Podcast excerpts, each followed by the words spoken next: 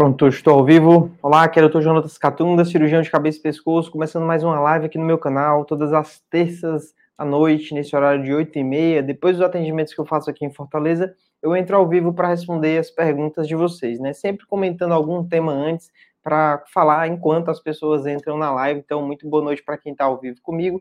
Se você não está ao vivo comigo, saiba que na próxima terça, se não for feriado, provavelmente eu vou entrar ao vivo. Para quem está aqui, já espero que mandem as perguntas. Estou vendo aqui, já tem dezenas de perguntas, não precisa nem pedir, né? Vocês já mandam mesmo, né? É, sempre, para quem não está inscrito, se inscreva no canal, ative as notificações para o YouTube te avisar quando tiver um vídeo novo. Eu estou tentando sempre postar pelo menos dois vídeos por semana, fora os vídeos da live. Já deixa aquela curtida para ajudar o canal a crescer. E vamos lá, né? Então, hoje vamos falar sobre a tiroidectomia parcial, que é a minha cirurgia favorita da tireoide, né? Nós temos duas opções de cirurgia, tiroidectomia parcial e a tiroidectomia total, né? Fora os esvaziamentos, fora as cirurgias ampliadas, tá? Então, é, no passado se realizava, por exemplo, cirurgias de nodulectomia. Então, o paciente tem um nódulo grande na tireoide, ao invés de tirar a parcial ou a total, ia lá e tirava apenas o nódulo. Qual é o problema dessa cirurgia? Que é o mesmo problema da tireoidectomia subtotal, que ainda alguns cirurgiões, alguns cirurgiões gerais realizam, né? É, na subtotal, você corta bem próximo do nervo e não mexe no nervo. Então é como se você tirasse quase toda a tireoide, mas você não disseca nas regiões próximo do nervo e próximo das paratireoides. Então, essas duas cirurgias que são diferentes e elas deixaram de ser, ser, ser realizadas pelos especialistas, são cirurgias que complicam mais no pós-operatório, no sentido de sangramento, e quando é necessário reoperar esses pacientes, é muito ruim, porque você vai entrar novamente em uma área que já foi mexida, tem muita fibrose, e o câncer ele pode recidivar justamente nesses locais onde foi mexido. Então, é uma cirurgia menos oncológica. Na prática, hoje em dia, como é que a gente faz? A gente faz a cirurgia parcial quando a doença está toda de um lado e pode ser resolvida com essa cirurgia parcial. Então, por exemplo, se você tem um câncer agressivo só em um lado, não dá para tratar com a cirurgia parcial. Você teria que remover a tireoide toda, porque vai ser necessário fazer iodoterapia, vai ser necessário acompanhar a dosagem de tireoglobulina. Mas quando é, por exemplo, um nódulo grande, benigno, só de um lado, e o outro lado está saudável, sem nenhum nódulo, não faz sentido você tirar a tireoide toda porque é melhor, ou porque para diminuir o risco de precisar operar de novo, para garantir que não vai voltar. Então, esses argumentos às vezes são passados para o paciente, o paciente acha que o normal é sempre tirar tudo. E não é bem assim. Se não tem nada do outro lado, né, a cirurgia parcial ela tem algumas vantagens, ela pode ser realizada. Né? O primeiro ponto é saber que nem sempre ela pode ser realizada. Existem casos de pacientes que têm vários nódulos na tireoide dos dois lados, você não vai oferecer uma cirurgia parcial que não vai resolver o problema por inteiro, né? Porque do outro lado já tem doença, né? Você não vai deixar um lado doente se o paciente já está lá na mesa de cirurgia.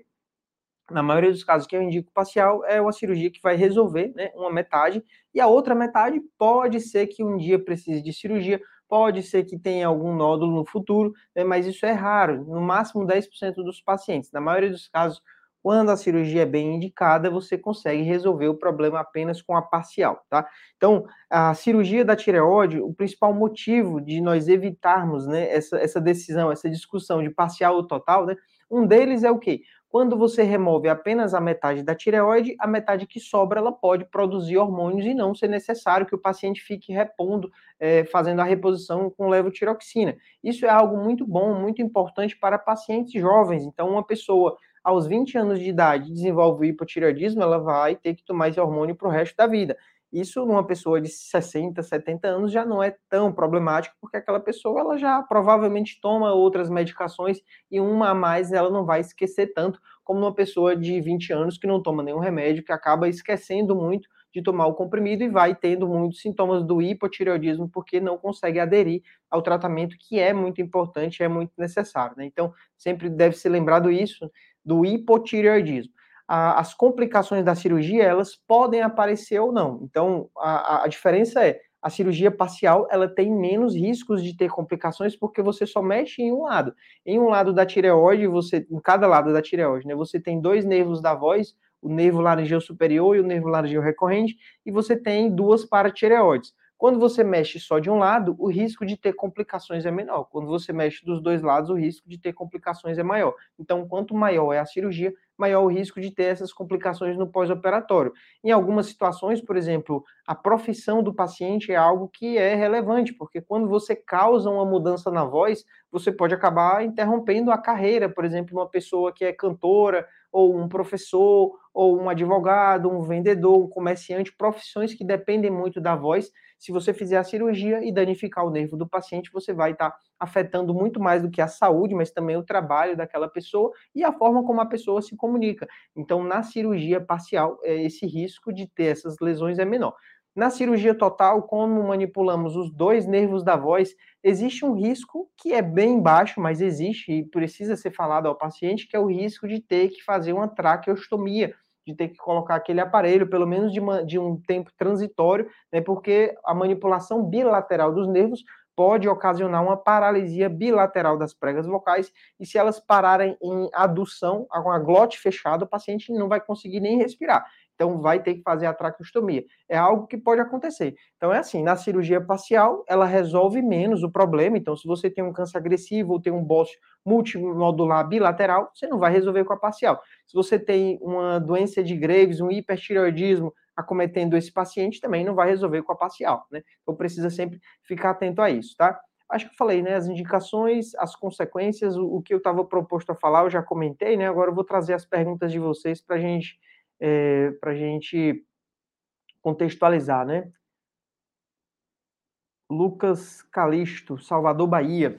Cirurgia em geral é tranquila, sem intercorrências? Então, Lucas, isso é algo que acontece na maioria dos pacientes, né? Na maioria dos casos, a cirurgia é sim tranquila, do ponto de vista do paciente, porque quando a gente fala é tranquila, para o médico, é preciso tomar cuidado com todas essas estruturas anatômicas que eu falei, o nervo da voz, as paratireoides, a traqueia, a carótida, precisa tomar muito cuidado para conseguir remover a tireoide sem deixar nenhum estrago, sem causar nenhum dano e tratando o problema, porque existem formas mais fáceis de fazer, que é deixar um pedaço da tireoide lá colado no nervo sem dissecar o nervo, né? Então, isso acaba atrapalhando numa possível recidiva e numa dosagem de tireoglobulina. Mas, em geral, do ponto de vista do paciente, o paciente interna num dia, opera, no dia seguinte ele vai de alta, né? E em uma semana, na maioria dos pacientes já está quase que 100% recuperado. A gente recomenda pelo menos um mês para voltar a fazer atividades mais intensas, levantar peso, mas a maioria dos pacientes com uma semana da cirurgia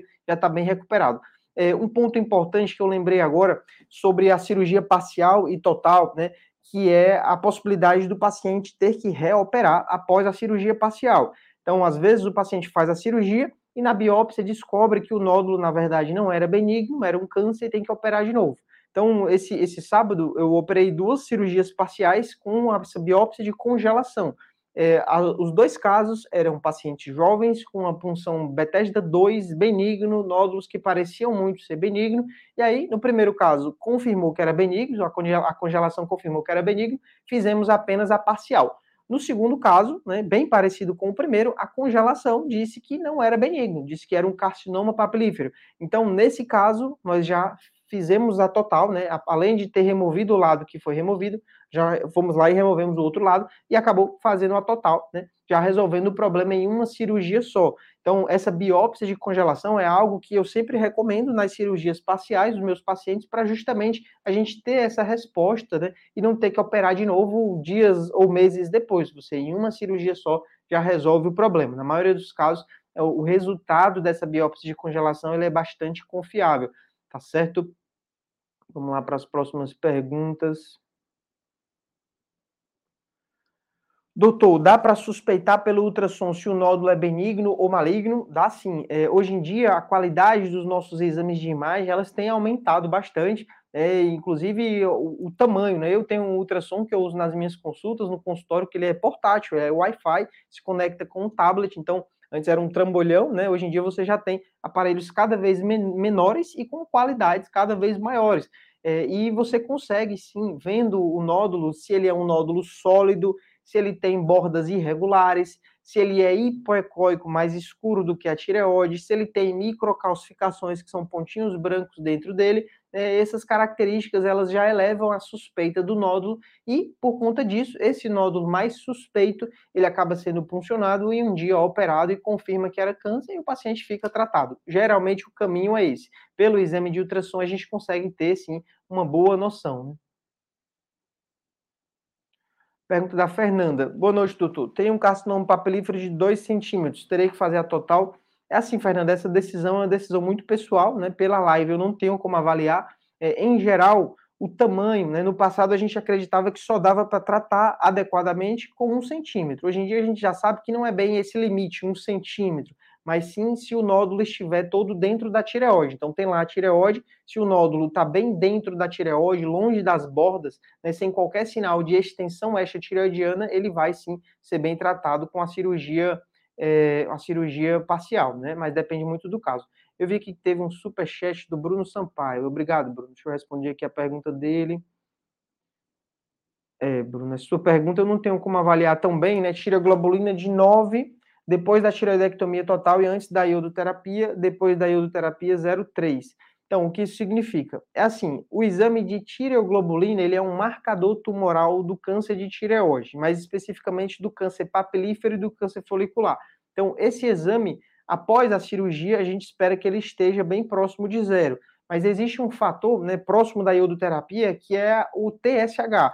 Então, a tireoglobulina, ela responde completamente ao valor do TSH. Se o TSH está alto, esse TSH estimula as células a produzir, produzirem a tireoglobulina. Então, antes da iodoterapia, que o paciente fica lá 30 dias sem tomar a medicação, é normal que o TSH suba, justamente para que o iodo seja absorvido pelas células, e a tireoglobulina sobe também. Então, o TSH vai estar tá alto e a tireoglobulina vai estar tá o mais alto possível, que eu acredito que seja esse seu resultado de 9. Esse seria o valor de tireoglobulina estimulada. Só que esse valor ele está estimulado e ele é antes da iodoterapia. Depois da iodoterapia, que você tomou o iodo, é esperado que essa tireoglobulina caia e aí ela, esse, esses resultados eles são utilizados como parâmetro. Então, a tireoglobulina estimulada né, de até 10 é um bom sinal antes da iodoterapia e a tireoglobulina depois do tratamento de zero, menor do que 0,2 é, é considerada uma resposta excelente. Né? No seu caso, você ouviu aqui 0,3 não é uma resposta excelente, mas é quase. Provavelmente, ao longo do tempo, ela vai caindo. Tá certo? Pergunta muito interessante. É, Naruto Uzumaki, não sei o nome, porque aparece o nome Naruto, né? É, o hipoparatireoidismo é uma complicação da cirurgia total e dura para o resto da vida. Então, é, o hipoparatireoidismo ele tem relação direta com a anatomia da tireoide. Por trás da tireoide, nós temos as glândulas paratireoides, que elas produzem o hormônio PTH. E esse PTH ele faz o cálcio subir. Na cirurgia, é muito delicado você encontrar as paratireoides, soltar as paratireoides da tireoide e deixar elas lá preservadas. Então, é algo que é, ela pode, elas podem parar de funcionar de maneira temporária ali nos primeiros dias da cirurgia. Então, lá pelo terceiro, quarto dia da cirurgia da tireoide, o paciente pode apresentar formigamentos, câimbras, dormências nos dedos, nos lábios. Eu sempre deixo três comprimidos de cálcio e já alerto os pacientes sobre esses possíveis sintomas. Quando os sintomas surgem, eu oriento a aumentar a dose. Se for algo muito intenso, o paciente tem que retornar ao hospital. Mas na maioria dos casos, esse paciente não precisa de nada disso, a maioria dos pacientes não sente os sintomas, e quando apresenta os sintomas aumentando o cálcio, pode ser que um dia consiga reduzir esse cálcio e até tirar, dependendo do resultado dos exames. Mas nos casos em que o PTH ficou para abaixo de 10 para sempre e o cálcio nunca subiu o suficiente, a pessoa sempre precisa tomar os remédios, isso é algo considerado definitivo e assim, quando você fala é para a vida toda, é um depende, né? A vida toda pode ser um curto período de tempo, pode ser um longo período de tempo. A medicina ela avança muito, então até pouco tempo atrás nós não tínhamos o PTH sintético. Hoje em dia nós já temos, é, é, sim, aí surgiu o PTH injetável, agora já surgiu um PTH que é intranasal, aplicado diariamente, só que ele ainda não foi pesquisado e aprovado o uso nos pacientes que têm hipoparatireoidismo definitivo. Quando esse medicamento for disponibilizado, né, quando as pesquisas mostrarem que é seguro, aí sim os pacientes vão ter um tratamento que não precisa mais tomar grandes quantidades de cálcio, você vai tomar só o PTH e o próprio corpo vai absorver o cálcio da alimentação, tudo que você come que tiver cálcio vai ser absorvido, porque sem esse PTH você precisa usar muitos comprimidos de cálcio para que alguma coisa seja absorvida, tá? Então, esse para a vida toda está quase de ser resolvido, né? É, esse ano, não, foi ano passado, acho que foi ano passado, passa tão rápido. Ano passado tiveram os primeiros casos de transplante de paratireoide aqui na Universidade Federal do Ceará, de doadores com doenças de hiperparatireoidismo doou a paratireoide doente que foi implantada no paciente com hipoparatireoidismo e por alguns meses essa paratireoide funcionou bem, mas depois de um tempo ela perdeu a função. É algo que a medicina ela tem essa necessidade, né? São vários degraus que vão sendo subidos, né? E um dia nós teremos sim um tratamento definitivo para o hipoparatireoidismo. Mas atualmente, quer dizer, um tratamento para o hipoparatireoidismo definitivo, mas por enquanto, infelizmente, é isso mesmo, né? Usar muitos comprimidos de cálcio, né? Pergunta da Betânia. Fiz a tireoidectomia total tem oito meses e agora a minha vitamina D deu baixa. Tem alguma coisa relacionada com a retirada? É, não, Betânia. A cirurgia ela não interfere na vitamina D, né? Só se você ficou sem pegar sol por conta do, da cicatriz, né? É, é comum o paciente não, não sair tão, tanto para pegar sol e, e a praia, por exemplo. Então, isso pode ser uma influência, sim. Mas a vitamina D é uma vitamina que é produzida pelo próprio corpo, pela pele, em contato com o sol. Então, é algo que pode ser avaliada a possibilidade de você pegar mais sol no seu dia a dia ou iniciar uma reposição de vitamina D sintética, né? Mas não tem relação direta com a cirurgia, não.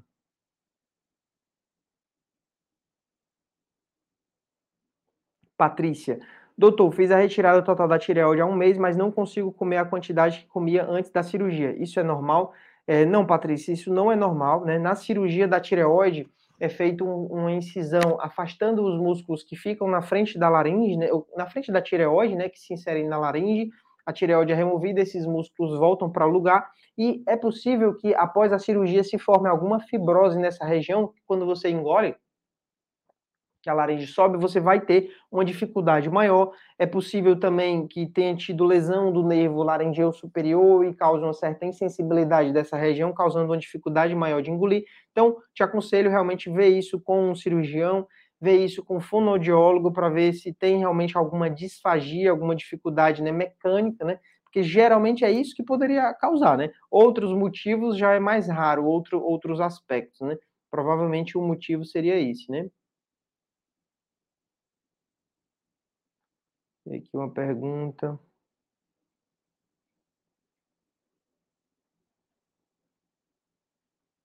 Ana Maria, um mês de cirurgia total com esvaziamento de um lado, ainda não consigo mover bem meu pescoço. É, assim, na cirurgia do esvaziamento cervical, se for esvaziamento lateral, é possível, Ana Maria, afetar o nervo que é responsável pelo movimento do ombro. A pessoa tem dificuldade de fazer esse movimento, de subir com o braço, né? Fazer esse movimento aqui mas movimentar o pescoço geralmente não tem tanta dificuldade. É, o que eu noto dos pacientes que fazem cirurgias do pescoço em geral, da tireoide também, é que o paciente, ele, por medo, né, por conta da, da o medo de sentir dor, ou medo de ter complicações, medo dos pontos se partirem, o paciente ele vai ficando meio que travado, vai olhar para o lado, o paciente olha igual um robô assim, né? Essa semana eu operei a paciente, era um limpoma aqui nessa região, entrei no quarto, a paciente estava, o corte era aqui, ela estava assim, né? Com medo de se mexer, né? Então, é, é, comum o paciente ter essas, essas, esses vícios, essa movimentação anormal, que por ficar tudo muito rígido, isso vai causando mais dor e vai causando mais rigidez, né? Então, é algo que é, também aconselho procurar o cirurgião para investigar isso, essa, essa dificuldade que você tem para mover o pescoço, e também, em, nesses casos, o profissional que ajuda fisioterapeuta, né? Para ver se tem alguma fibrose, para ver se tem algum, algum fator de musculatura tensa, né, que é possível resolver com alguma massagem, né, ou alguma fibrose de cicatriz mesmo, alguma cicatrização excessiva. A minha sugestão é essa, realmente ver direitinho né, com os profissionais aí da sua região, tá? Pergunta aqui, cadê a pergunta da Tayane? Envia um superchat. Eu sempre dou preferência ao superchat, né, pessoal? Porque o superchat a pessoa doou aí pro canal, né? Cadê? Tayane, tive inflamação na garganta que só começou a melhorar depois de cinco dias de antibiótico. Isso pode ser em decorrência do esvaziamento cervical que fiz? É, Tayane, interessante. Hoje é, eu fiz até um, um story sobre isso, né? Comentando que o paciente que tem doença da tireoide, ele começa a achar que tudo é da tireoide, da mesma forma, né? Você fez o esvaziamento cervical e acha que uma infecção de garganta, que é algo que é muito comum, né? Em qualquer pessoa que fez cirurgia ou não, né? Tem relação com o problema do esvaziamento. Alguns pacientes acham que por conta da manipulação do, da drenagem linfática, que isso pode afetar a imunidade e ter mais infecções de garganta ou de dente ou algo assim. Isso já foi testado e na prática não foi visto esse impacto, tá? Porque o sistema linfático é, ele também produz anticorpos e células de defesa que viajam pela corrente sanguínea. Então, mesmo que a drenagem linfática tenha sido modificada, né, ainda vai conseguir chegar lá na amígdala, ainda vai conseguir chegar nas tonsilas, então não afeta essa imunidade local. Tá? Então, provavelmente não tem relação, talvez a bactéria que você pegou né, seja uma bactéria mais agressiva e não teve uma resposta tão boa ao antibiótico. Um dos problemas mais modernos da medicina é que hoje em dia nós estamos cultivando bactérias super resistentes. Então, por conta do uso indiscriminado de antibióticos, as bactérias elas estão sendo selecionadas e vai chegar um dia que a gente vai ter uma dificuldade muito grande de tratar infecções simples, porque aquela bactéria ela já não consegue mais ser aniquilada com aquele antibiótico. Ela, a gente selecionou selecionou de maneira artificial a uma bactéria mais resistente. Então, pode ter sido isso. Provavelmente não tem qualquer relação com a cirurgia.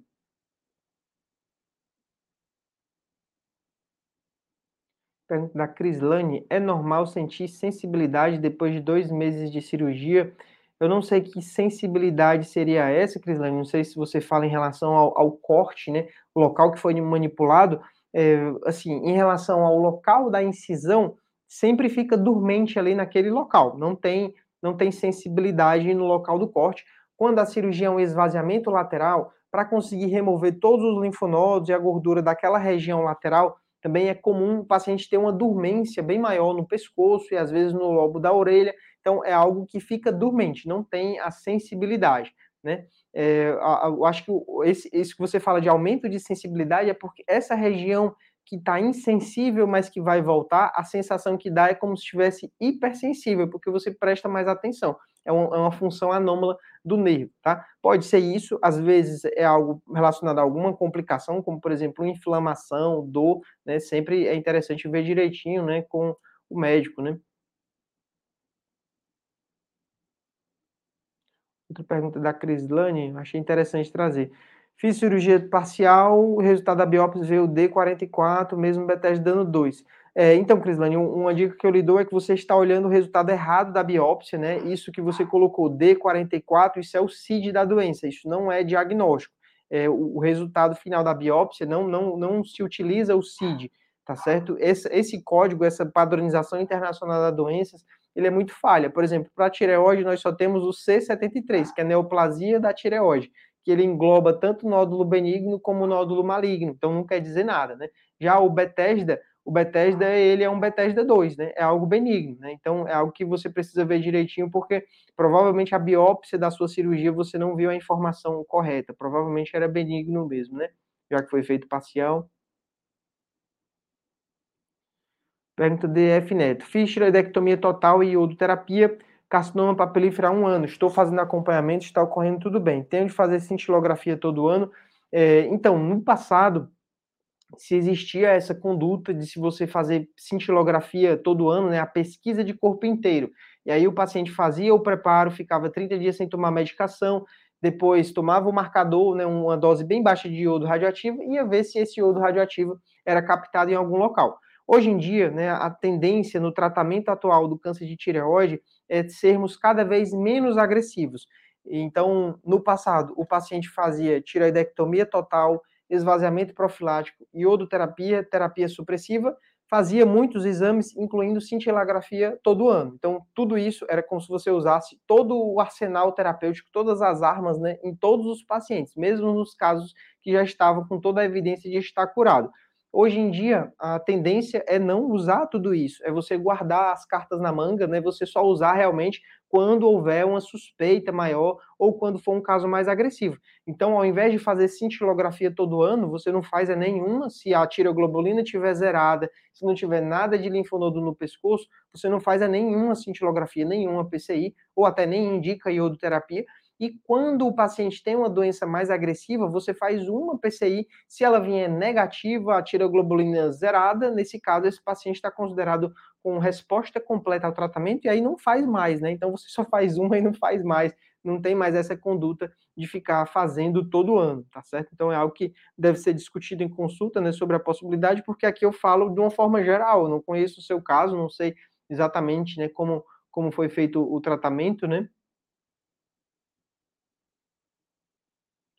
Pergunta da Luciana Camargo. É, então, Luciana, sobre os testes moleculares, não só esses, mas qualquer outros de outras empresas, eles têm alguns pontos que o paciente precisa saber. Né? Esses testes moleculares, quando é que eles são feitos? Eles são feitos quando o paciente tem um ultrassom, que é encontrado um nódulo, esse nódulo é puncionado e vem um resultado indeterminado. Então, geralmente, o melhor seria o Bethesda 3 e o Bethesda 4, né? Esse resultado indeterminado, ele pode ser necessário uma cirurgia ou não. O paciente pode ser que precise ficar só acompanhando. O teste molecular seria um teste ideal se ele tivesse um resultado 100%. Seria o quê? Você tem esse nódulo indeterminado, o teste molecular vai me dizer com 100% de certeza se ele é benigno ou 100% de certeza que ele é maligno. O problema é que nenhum teste molecular ele vai lhe dizer essa resposta, e como é algo muito novo, nós não temos as respostas a longo prazo. Então, pode ser que hoje o teste tenha uma acurácia de, sei lá, 70%, e daqui a cinco anos se descubra que não era 70%, era só 20%, era só 10%. Né? É, um ponto importante também é que esses testes eles não têm, na maioria das empresas, eles não têm uma contraprova, não foi feita uma pesquisa, por pesquisadores externos que bancaram do próprio bolso a pesquisa para estudar se aquilo dali é verídico. Quem disse que funciona, em geral, patrocinou todas as pesquisas para vender o produto. Então você sempre precisa ter um pé atrás quando estamos diante de uma situação como essa. Os únicos testes são feitos por pessoas que ganham dinheiro diretamente com aquilo. Né? Então, na prática, é, eu nunca indico para os meus pacientes porque qual é a resposta que ele vai dar? Ele vai dar uma resposta que eu já tenho na punção e já tenho no ultrassom. Ele vai me dizer, ah, aqui o nódulo é 70% de chance de ser maligno, ou 70% de chance de ser benigno. Que interpretando o caso, a gente sabe geralmente, né, é, trabalhar sem a necessidade desse teste. Né? O problema é que alguns médicos não transmitem segurança para o paciente e jogam no paciente a responsabilidade de decidir. Né? Olha, tem um teste aí que pode lhe ajudar, e aí o paciente que já está morrendo de medo, né, e acha que um teste como esse, quando você vê nas mídias sociais, evite cirurgias desnecessárias, parece algo muito promissor. Mas na prática, né, o paciente ele precisa ser alertado sobre isso, sobre a segurança e a eficácia a longo prazo. Em tudo que é moderno, em tudo que é novo na medicina, a gente precisa tomar muito cuidado, tá bom? Vamos lá para a última pergunta. Deixa eu sortear aqui uma pergunta boa. Aqui uma pergunta rápida. É, Tati Figueiredo mandou: Doutor, meu bolso está com 34 centímetros. É caso cirúrgico? É, então, o volume normal da tireoide é de 4 a 15 centímetros cúbicos. Em geral, quando a, a tireoide tem um volume acima de 30, né, duas vezes maior do que o normal, em geral, já é um caso cirúrgico pelo tamanho avantajado, já é algo visível no pescoço, já pode causar sintomas compressivos como entalo, dificuldade de engolir, dificuldade para respirar. Os nódulos, em geral, para esse volume, já tem 2 ou 3 centímetros, que por si só já tem indicação de cirurgia, em pacientes jovens, você não vai ficar acompanhando algo desse tamanho, porque a tendência é que aquilo progrida cada vez mais. Então, em geral, desse tamanho é sim caso cirúrgico. Claro que teria que avaliar em, em consulta. Às vezes o problema é algo hormonal que não foi ajustado, que quando você ajusta isso resolve, né? Por exemplo, o paciente tem um hipertireoidismo, quando você trata o hiper com as medicações, a tendência é que diminua. Da mesma forma, um hipotireoidismo, quando trata, geralmente após algumas semanas a meses, a meses ele pode também regredir. Mas quando não tem nada hormonal e a tireoide já está desse tamanho,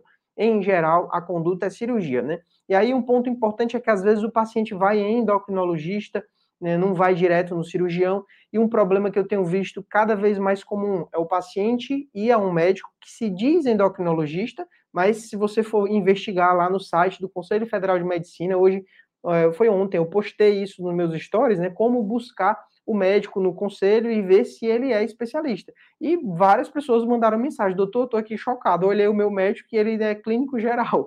Então, assim, é, o paciente acompanhando o nódulo com um médico que se diz endocrinologista e o endocrinologista não indica, não encaminha o paciente para o cirurgião porque não tem muita experiência.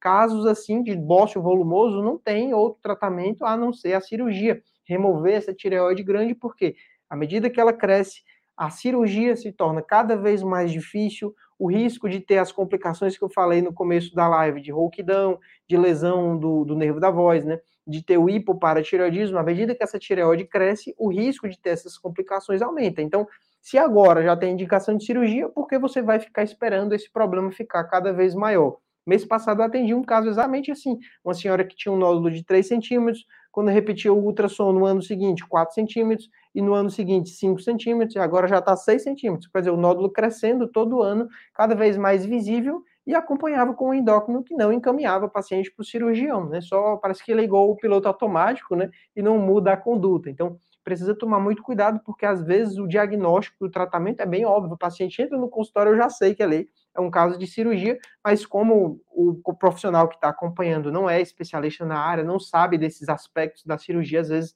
demora a encaminhar, né?